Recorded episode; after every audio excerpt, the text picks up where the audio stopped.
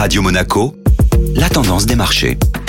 Radio Monaco place à la tendance des marchés avec Société Générale Private Banking. Bonjour Agnès Amoir. Bonjour Benjamin. La bonne tenue de l'économie américaine a agité les marchés. Hier, nous avons eu entre autres les publications des ventes au détail et de la production industrielle aux États-Unis. Les données étaient bien meilleures qu'attendues. Le consommateur américain est toujours au rendez-vous malgré le contexte actuel de taux élevés. Ces trop bons chiffres ont renforcé les doutes sur les prochaines actions de la Réserve fédérale quant à une probable hausse de taux supplémentaire. Le rendement des emprunts d'État ont de nouveau bondi. Le 2 ans américain est passé de 5 5,10 à quasiment 5,20 et le 10 ans américain de 4,70 à 4,84. Mais au final, les marchés européens ont clôturé quasi proche de l'équilibre après avoir été plus fortement impactés au cours de la journée au moment de la publication de ces chiffres. Qu'attendons-nous aujourd'hui? Au niveau des publications trimestrielles, les yeux des investisseurs seront notamment rivés sur ASML en Europe, puis plus tard dans la journée, ce sera le tour de Tesla et de Netflix de dévoiler leurs résultats pour le troisième trimestre de cette année.